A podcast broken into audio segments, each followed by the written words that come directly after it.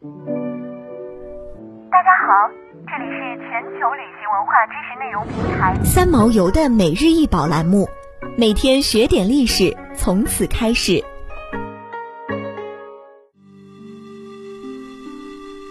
康塔罗斯水晶杯高九厘米，直径十四点五厘米，出土于贝格拉姆遗址。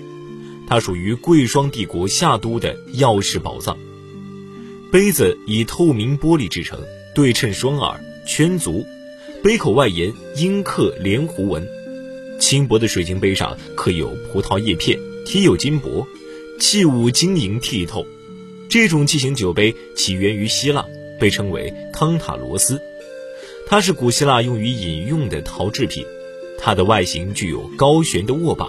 向下接于容器侧部的底部，常被描绘在酒神狄奥尼索斯的手中。这件文物来自阿富汗国家博物馆。二零零六年起，阿富汗国家博物馆开始进行避难巡展计划，将珍贵文物运出国内，向其他国家申请巡展。背井离乡是为了让他们得以存续。美国、中国、英国、法国、日本、意大利、荷兰等数个有能力的国家，都曾为这一场文化流浪之旅提供了助力。二零一七年三月来到中国，但由于展览结束后，美国芝加哥大学取消了展览安排，没有了合适的展览地点。眼看着这批文物将返回动荡的阿富汗，国内文博机构发起一场文化接力：敦煌、成都、郑州、深圳、湖南。目前这批文物正在香港历史博物馆展出，展出时间为二零一九年十一月六日至二零二零年二月十日。越来越多的文博机构加入了这次的阿富汗文物保护接力。阿富汗这个以新都库什山脉为主题的国家，位于西亚、南亚、中亚、东亚之间，地理位置特殊，沟通欧亚大陆东西南北不同文明，发挥着重要作用。被誉为古代世界的十字路口。公元前四世纪后期，亚历山大东展波斯，在这片土地营建希腊化城市。公元前二世纪中期，欧亚草原游牧民族南迁，在这儿定居并建立国家。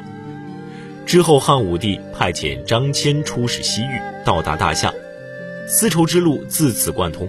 公元一世纪，大乘佛教兴起，从印度向北传播。经过该地，再前往中亚和中亚。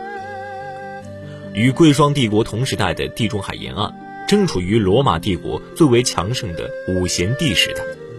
由于政局稳定、商路畅通等原因，帝国的社会经济速度发展，对外贸易十分繁荣。通过陆上和海上丝绸之路，罗马帝国境内生产的青铜器、玻璃器、水晶器、石膏制品和斑岩制品等商品，已远达中亚。南亚乃至中国，同时代的西亚为帕提亚帝国，而东亚则是东汉王朝。公元一到二世纪，东汉、贵霜、帕提亚、罗马，这是欧亚大陆的四大帝国，通过丝绸之路进行着政治、经济、文化等方面的往来。